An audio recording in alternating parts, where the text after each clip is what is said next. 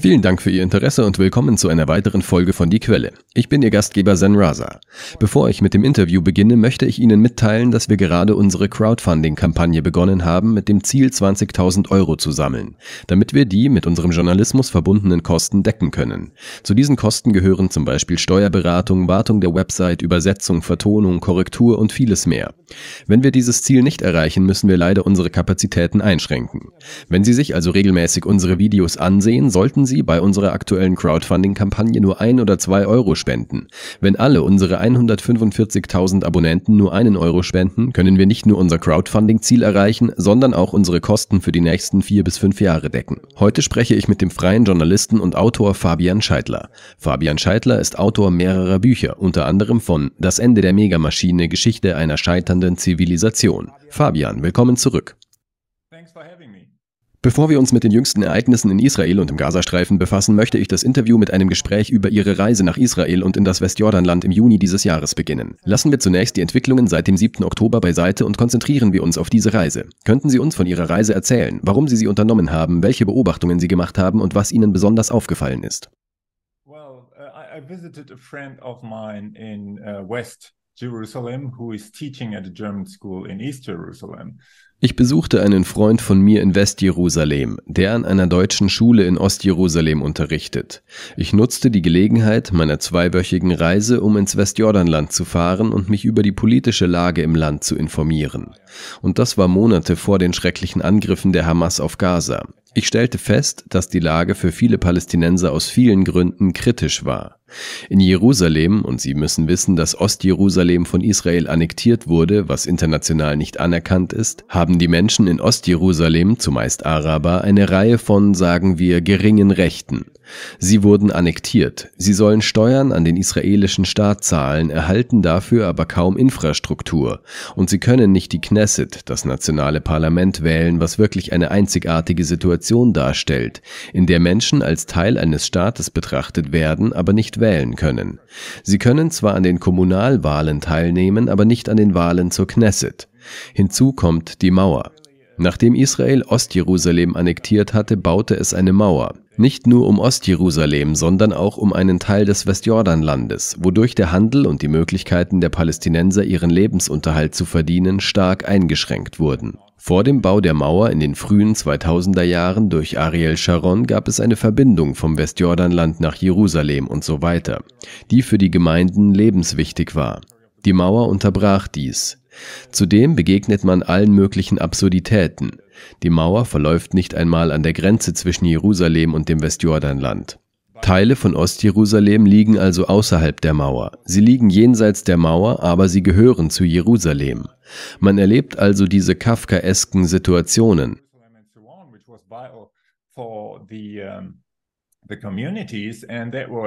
Severed by the wall. And you find all kinds of, of absurdities. The wall is not even on the border between Jerusalem and the West Bank. So parts of uh, Jerusalem are uh, East Jerusalem are out of the wall. They are beyond the wall, but they are part of Jerusalem. So you have these Kafkaesque situations. And uh, then I also um, took a trip from uh, the Lake of Tiberias, which is in Galilee,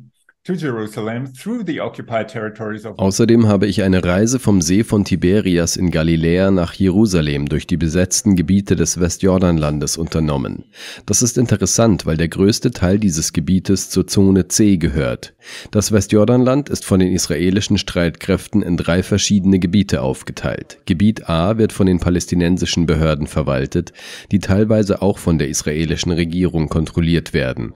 Gebiet C steht vollständig unter der der militärischen Kontrolle Israels. Man kann also vom See Genezareth, vom See Tiberias nach Jerusalem fahren, durch palästinensische Gebiete, auf einer Straße, die nur von Israelis benutzt wird. Wir nahmen eine Anhalterin mit, eine junge israelische Soldatin, und sprachen mit ihr.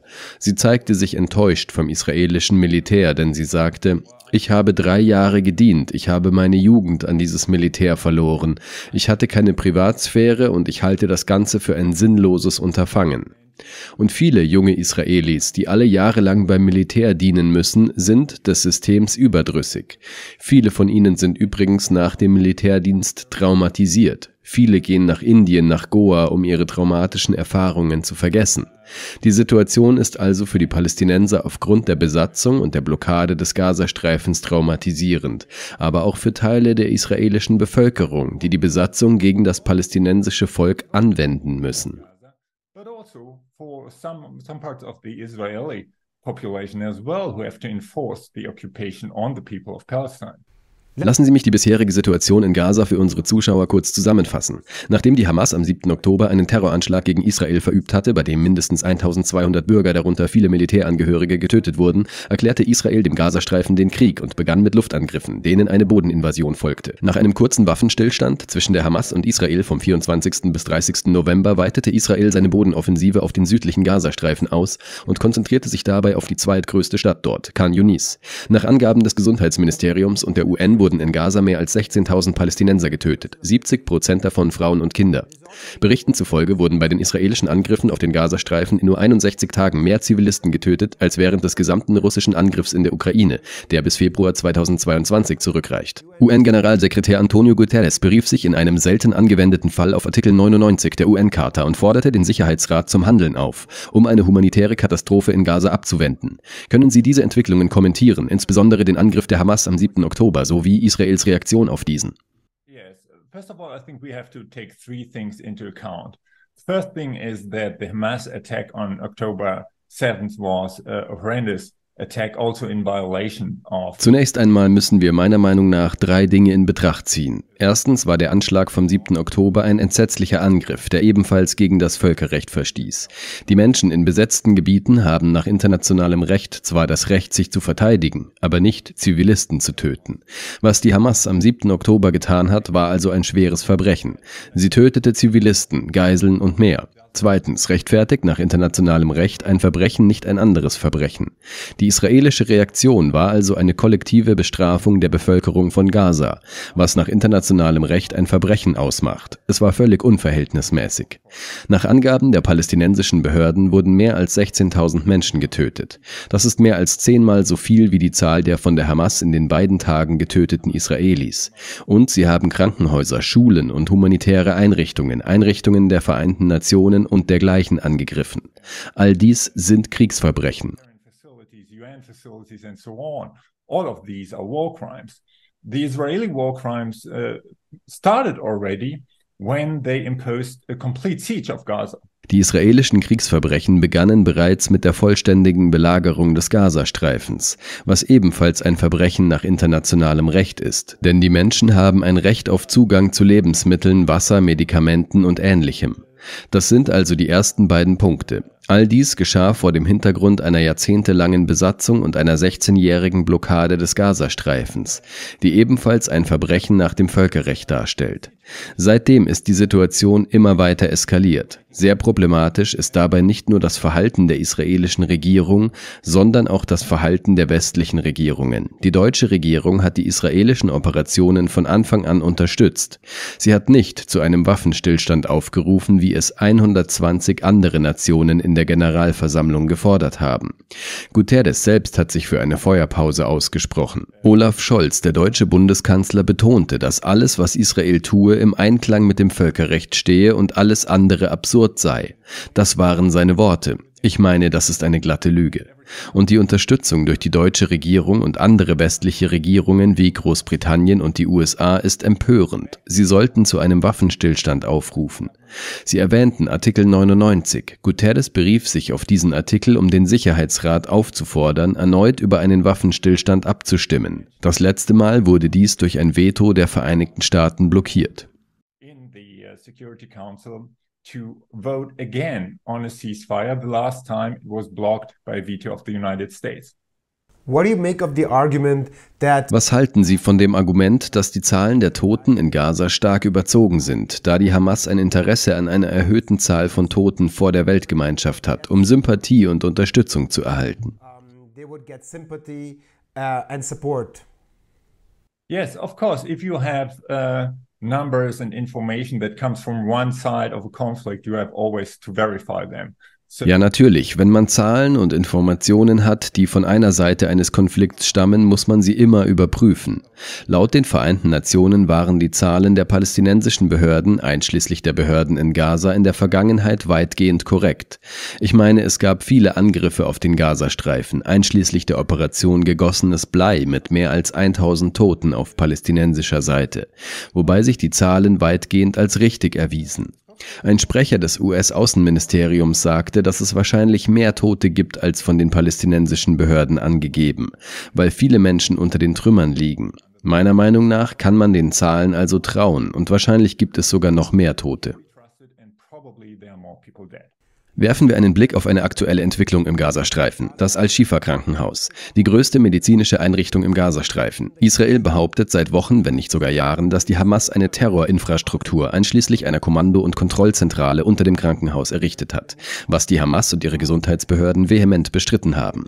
Die israelischen Verteidigungskräfte veröffentlichten vor der Operation ein Animationsvideo, das sehr detailliert zeigte, wie die Kommandozentrale aussah. Nachdem Israel die Kontrolle über das Krankenhaus übernommen hatte, behauptete es, einen 55 Meter langen und 10 Meter tiefen Tunnel unter dem Krankenhaus gefunden zu haben und veröffentlichte eine Reihe von Bildern, die Bäder und Schlafzimmer und sogar einen Kalender mit Namen von Terroristen zeigten. Die Aufmerksamkeit der Medien auf dieses Thema hat sich angesichts der vielen Themen, die sich aufgrund der rasanten israelischen Militäroperation aneinanderreihen, völlig verflüchtigt. Dennoch möchten wir dieses Thema nicht aus den Augen verlieren. Wie glaubwürdig waren Ihrer Meinung nach die von Israel vorgelegten Beweise für die Befehls- und Kontrollzentrale unter dem Al-Shifa-Krankenhaus? Yeah, first of all, we have to understand that in a situation like that, when it's unclear whether there is a military infrastructure beneath the civilian infrastructure. Ja, zunächst einmal müssen wir verstehen, dass in einer solchen Situation, wenn Unklarheit darüber herrscht, ob sich unter der zivilen Infrastruktur eine militärische Infrastruktur befindet, nach der Genfer Konvention, der vierten Genfer Konvention, in solchen Fällen der Schutz der Zivilbevölkerung Vorrang vor militärischen Zielen hat. Selbst wenn die israelischen Streitkräfte stichhaltige Beweise für die Existenz eines militärischen Zentrums unter dem Krankenhaus vorgelegt hätten, hätten sie kein Recht, das Krankenhaus zu bombardieren, den Strom abzuschalten und so weiter. Das, was sie getan haben, war also unter keinen Umständen mit dem Völkerrecht vereinbar. Es war ein Verbrechen, dieses Krankenhaus unter jedweden Umständen anzugreifen. Als sie in das Krankenhaus eindrangen und das Videomaterial veröffentlichten, stellte sich auf makabre Weise heraus, dass die Tunnel unter dem Krankenhaus vor Jahrzehnten von den israelischen Streitkräften gebaut worden waren. Diese Tunnel wurden also nicht von der Hamas gebaut. Dann war die Rede von Kommandozentralen, was ein kompletter Schwindel war. Als sie diese Räume betraten, war die Infrastruktur einfach nicht nutzbar. Es ist durchaus möglich, dass einige Hamas-Kämpfer vor Ort waren. Ich meine, sie haben ein riesiges Tunnelsystem in ganz Gaza aber es gab auf keinen Fall eine Kommandozentrale. Das war also alles nur Propaganda, um etwas zu rechtfertigen, was von vornherein nicht zu rechtfertigen war.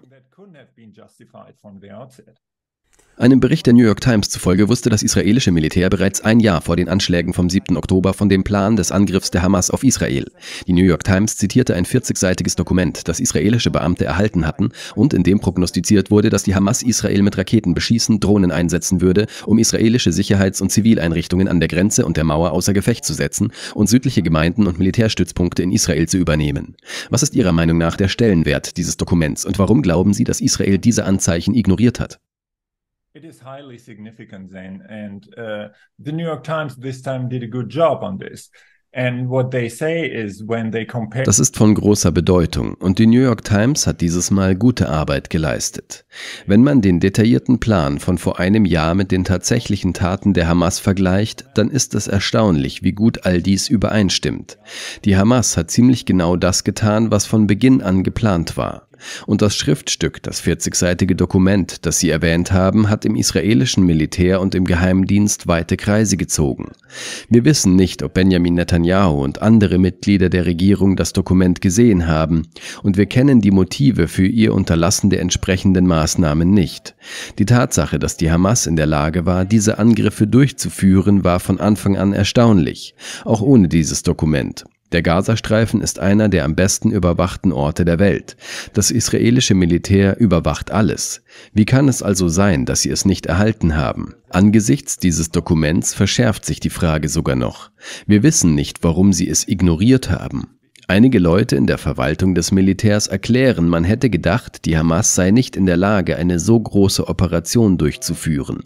Nun, das mag sein, aber es könnte auch andere Motive geben. Manche behaupten, dass Israel der Hamas diese Möglichkeit einräumte, um einen Gegenschlag auszuführen und die Kontrolle über den Gazastreifen zu erlangen. Wir wissen nicht, ob das der Fall ist, aber es könnte möglich sein. Auf jeden Fall stellt sich die Frage, ob das israelische Militär wirklich seine eigenen Bürger verteidigt oder ob es dies zulässt. Das muss also untersucht werden, um aufzuzeigen, was die israelische Regierung wusste und warum sie beschlossen hat, nicht zu handeln.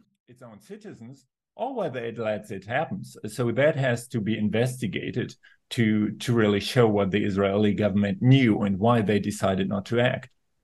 Am 14. November erklärte der israelische Finanzminister Bezalel Smotrich, und ich möchte ihn hier zitieren, ich begrüße die Initiative der freiwilligen Migration von Arabern aus dem Gazastreifen in Länder auf der ganzen Welt.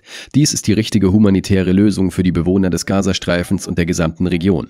Nach 75 Jahren der Flucht, Armut und Gefahr kann der Staat Israel die Existenz einer unabhängigen Entität im Gazastreifen nicht länger akzeptieren. Zitat Ende. Redakteure und Kommentatoren interpretieren dies als, Zitat, Beweis für Israels Plan, den Gazastreifen ethnisch von Palästinensern zu säubern. Was jedoch nicht ausreichend diskutiert wird, sind die wirtschaftlichen Anreize, die hinter dieser Militäroperation stehen könnten. Haben Sie im Rahmen Ihrer Recherchen etwas darüber in Erfahrung bringen können? Yes, I mean, uh,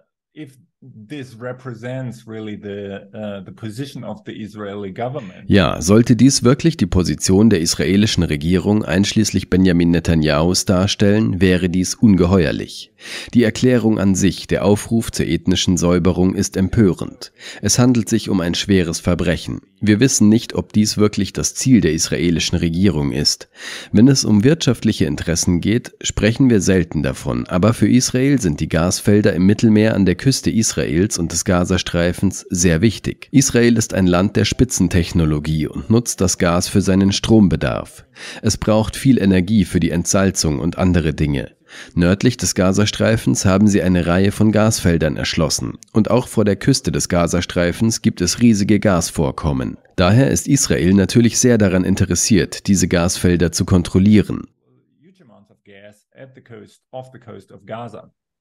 So, uh, of course, Israel is quite interested to control these gas fields. We don't know if the assault on Gaza has anything to do with that. Also uh, Wir wissen nicht, ob der Angriff auf Gaza etwas damit zu tun hat. Es gibt auch Pläne für eine Hochgeschwindigkeitsbahn vom Roten Meer zur israelischen Küste. Außerdem ist die Rede von einer möglichen Konkurrenz zum Suezkanal, dem sogenannten Ben-Gurion-Kanalplan, der bereits in den 60er Jahren diskutiert wurde. Wir wissen nicht, ob dieser Plan jetzt ernsthaft in Betracht gezogen wird. Und wenn ja, hätten sie natürlich ein Interesse daran, den Kanal zum Mittelmeer in der Nähe von Gaza zu erlangen. Wir wissen nicht, ob irgendetwas davon eine große Rolle gespielt hat. Bekannt ist, dass die israelischen Militäroperationen auch zur Förderung der Waffenindustrie genutzt werden. Die Waffenindustrie boomt in den Vereinigten Staaten. Lockheed Martin geht mit seinen Waffenverkäufen und seinem Aktienwert durch die Decke. Das gleiche gilt für viele israelische Unternehmen Unternehmen. Israel ist einer der wichtigsten Waffenhersteller der Welt und in den Augen der Waffenkäufer besitzen sie einen Vorteil, nämlich die Tatsache, dass sie ihre Waffen in Echtzeit testen. Das war bei ihren Militäroperationen schon immer der Fall und sie nutzen dies für den Verkauf ihrer Waffen. Ein sehr wichtiger Teil der israelischen Wirtschaft hat also ein Interesse daran, Waffen zu testen und weitere Waffen zu entwickeln. Das mag nicht das Hauptmotiv für die Operation sein, aber es könnte eine Rolle spielen. There is an interest of a very important part of the Israeli economy to test weapons and to develop uh, further weapons. That might not be the main motive for the operation, but it might play a part. Ich möchte an dieser Stelle die Diskussion auf die internationale Ebene verlagern, insbesondere auf die Rolle Deutschlands und der USA, die Sie in Ihrer zweiten Antwort kurz erwähnt haben. Deutschland und die USA haben Israels Militäroperation im Gazastreifen sowohl diplomatisch als auch militärisch mit der Begründung unterstützt, Israel habe das Recht auf Selbstverteidigung. Sie haben bisher auch einen Genozid geleugnet und Israel als gutmütig dargestellt. Doch heute kündigte US-Außenminister Anthony Blinken eine neue Politik an, nach der israelischen Siedlern die Gewalt Gewalt gegen Palästinenser im Westjordanland ausüben, die Einreise in die USA untersagt werden soll. Laut Reuters sagte ein Sprecher des deutschen Außenministeriums auf die Frage nach der deutschen Position zu dieser neuen US-Politik, ich zitiere, wir begrüßen die Tatsache, dass die USA in ihrer Haltung ebenso eindeutig sind wie wir und nun konkrete Maßnahmen in Form von Einreisebeschränkungen ergreifen werden. Zitat Ende. Können Sie über die bisherige Rolle Deutschlands sprechen und beurteilen, ob wir angesichts dieser neuen US-Politik in Bezug auf das Westjordanland einen Wandel erleben werden? Well,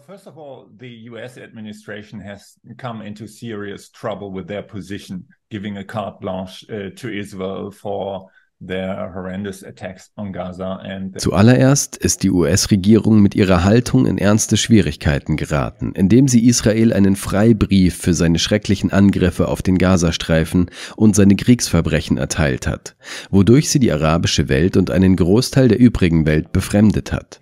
Und das ist nicht im Interesse der US-Außenpolitik. Sie versuchen also, sich ein wenig zurückzuziehen, um ein wenig nachzugeben, um Israel zu sagen, so kann es nicht weitergehen. Aber eure Siedler sind ein Problem, dies oder jenes. Das sind also kleine Maßnahmen, die sich teilweise an die Weltöffentlichkeit richten. Aber viel wichtiger ist, dass die USA angekündigt haben, dass sie erneut ihr Veto gegen jede Resolution des Sicherheitsrates für einen Waffenstillstand einlegen werden. Das haben sie gestern erklärt. Es gibt also keine tiefgreifenden Veränderungen in der US-Politik. Ich denke, sie ist eher oberflächlich.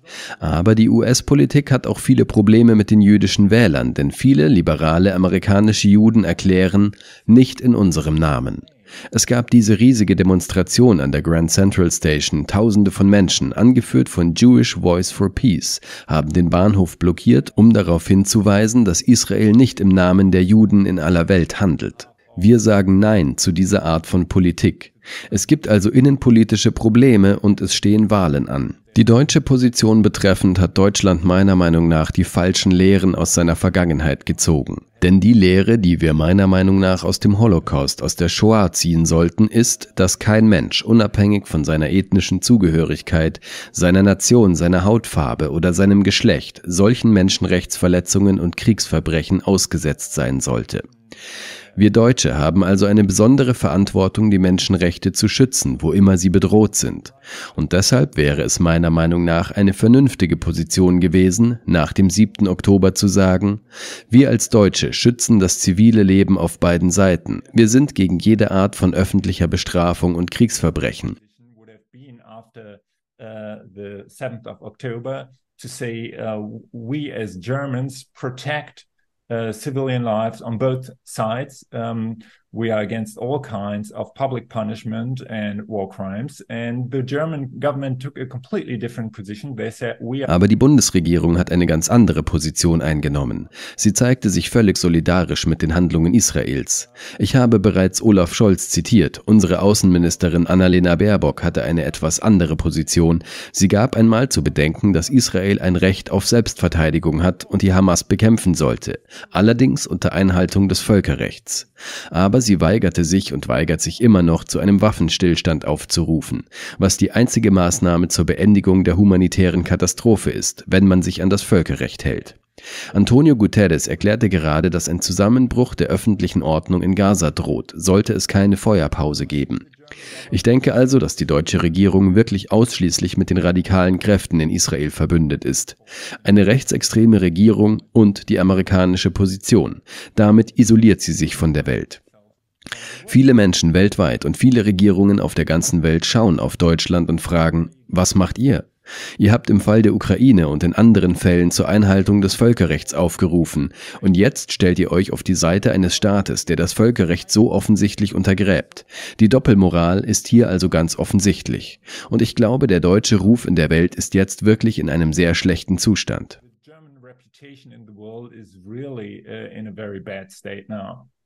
Ich möchte auf einige innenpolitische Entwicklungen in Deutschland in Bezug auf Israel und Palästina eingehen. Im November wurde die Verwendung des Slogans From the River to the Sea, Palestine will be free, vom Fluss bis zum Meer, Palästina wird frei sein, in Deutschland zu einer Straftat, die mit einer Gefängnisstrafe von bis zu drei Jahren oder einer Geldstrafe geahndet werden kann. Im Dezember muss im östlichen Bundesland Sachsen-Anhalt eine schriftliche Verpflichtungserklärung zur Anerkennung des Existenzrechts des Staates Israel abgegeben werden, um die deutsche Staatsbürgerschaft zu erhalten.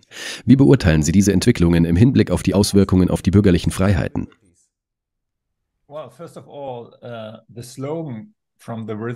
Der Slogan From the River to the Sea Palestine will be free kann auf verschiedene Weise interpretiert werden. Viele Palästinenser und viele Menschenrechtsaktivisten verwenden ihn, um ein Ende dessen zu fordern, was Amnesty International und Human Rights Watch und viele andere Organisationen als Apartheidsstaat bezeichnet haben. Das heißt, sie fordern gleiche Rechte für Palästinenser, einen palästinensischen Staat. In diesem Sinne wird der Begriff also häufig verwendet. Er kann aber auch in einem anderen Sinne verwendet werden, und ich denke, ein Teil der Hamas könnte es in diesem Sinne verwendet haben, um zu sagen, vom Fluss bis zum Meer, was bedeutet, dass es vom Jordan bis zum Mittelmeer nur einen palästinensischen Staat geben sollte, ohne die Existenz Israels. Das ist überhaupt keine realistische Position, und ich glaube, nur sehr wenige Palästinenser würden das unterstützen. Es gibt noch eine dritte Interpretation, die von der Likud-Partei, also der Partei von Benjamin Netanyahu, die seit langem an der Macht ist, vertreten wird. In ihrem Programm von 1977 in ihrer Charta heißt es ebenfalls, vom Fluss bis zum Meer, alles sollte Israel sein. Sie nennen dies das historische Israel, Eretz Israel. Daher lehnen sie das Recht der Palästinenser auf einen eigenen Staat ab. Beide Arten von Äußerungen, die einer der beiden Parteien ihren Status absprechen, sind daher natürlich abzulehnen. Aber dies zu verbieten und den Slogan zu kriminalisieren, der in einer Vielzahl von Bedeutungen verwendet wurde, ist meiner Meinung nach lächerlich. Und noch lächerlicher ist die Idee, dass Menschen, die in Deutschland die Staatsbürgerschaft beantragen, eine Erklärung unterschreiben sollen, in der es heißt, ich verteidige das Existenzrecht Israels. Ich habe noch nie von so etwas gehört, dass man, um Bürger einer Nation zu werden, Aussagen über eine andere Nation machen soll.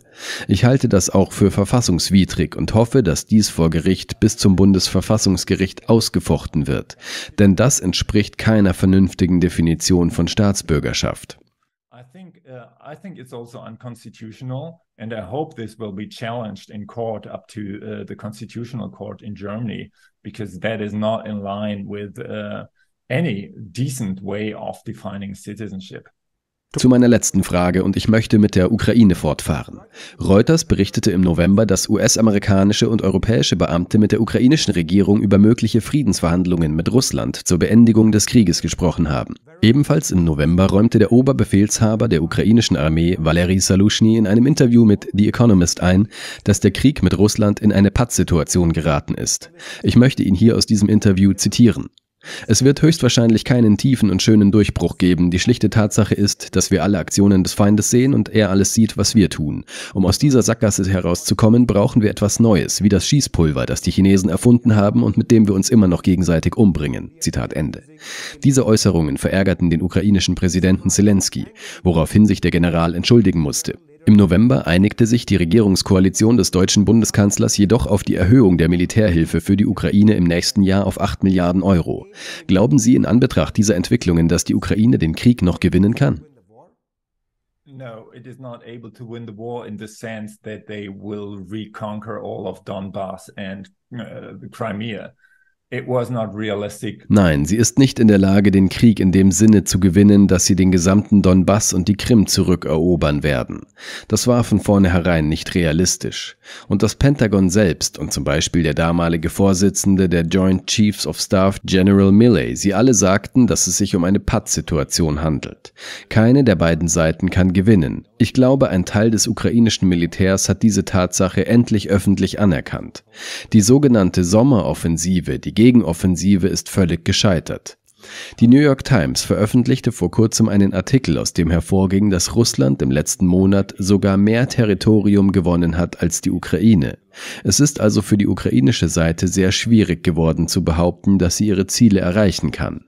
Und der Westen hat natürlich verstanden, dass sie das nicht können. Und jetzt wollten die USA, die Regierung Biden, 60 Milliarden Dollar mehr für die Ukraine bereitstellen. Der Senat hat dies blockiert. Die Republikaner haben dies bisher blockiert. In den USA stehen Wahlen an und die Hilfe für die Ukraine wird immer unpopulärer. Laut CNN beträgt der Anteil etwa 55 Prozent. Umfragen zufolge lehnen sie weitere Hilfen für die Ukraine ab. Und dieser Krieg wird jetzt mehr oder weniger als ein gescheiterter Krieg für die USA angesehen. Die internen Konflikte in der Ukraine nehmen also zu. Die Konflikte zwischen den Militärs, zwischen General Salushny und Zelensky sind ein Zeichen für mögliche gravierende Veränderungen in der Führungsriege der Ukraine. So uh, the internal conflicts in Ukraine uh, are increasing. Uh, the conflicts between the military, between General uh, Zaluzhny uh, and Zelensky are a sign that uh, there might be severe changes in the Ukraine leadership ahead. Zelensky, I think, will, wants to get rid of Ich glaube, Zelensky will Salushny aus dem Weg räumen und auch Teile des ukrainischen Militärs. Andere Teile wollen ihn loswerden. Aber auf der anderen Seite sehen wir, dass die Position von Zelensky stark geschwächt ist, gerade weil er alles auf einen totalen Sieg im Krieg gesetzt hat, was von außen betrachtet unrealistisch war. Und er weiß nicht, was er tun soll. Wir könnten also in den kommenden Monaten große Veränderungen in der Ukraine erleben, wenn sich die Dinge nicht ändern. Und wir werden sehen, ob die USA, ob die Regierung Biden die 60 Milliarden an zusätzlicher Hilfe durchsetzen wird. Das ist noch nicht absehbar. Aber selbst wenn sie diese Mittel erhalten, ist ein großer Fortschritt vor Ort unrealistisch, weil ihnen die Leute fehlen. Ich meine, die Zahl der Opfer ist enorm und sie rekrutieren jetzt Leute im Alter von 45, 50 und noch älter. Das sind keine hochmotivierten Kämpfer. Sie werden zum Kämpfen gezwungen und sehen keinen Sinn darin. Und so ist die Moral im ukrainischen Militär ziemlich niedrig, denke ich they don't see the point. And so the moral, I think, in the Ukrainian military is quite low. Tatsächlich ist dies meine letzte Frage. Wir befinden uns gerade in einer Crowdfunding-Kampagne und ich hoffe, dass wir genug Geld aufbringen, um 2024 unsere Arbeit fortzusetzen. Wie wichtig ist es Ihrer Meinung nach, unabhängige Organisationen wie Activism Munich zu unterstützen, die eine andere Perspektive bieten? Ich halte unabhängige Medien für entscheidend, um die Herausforderungen unserer Zeit zu verstehen.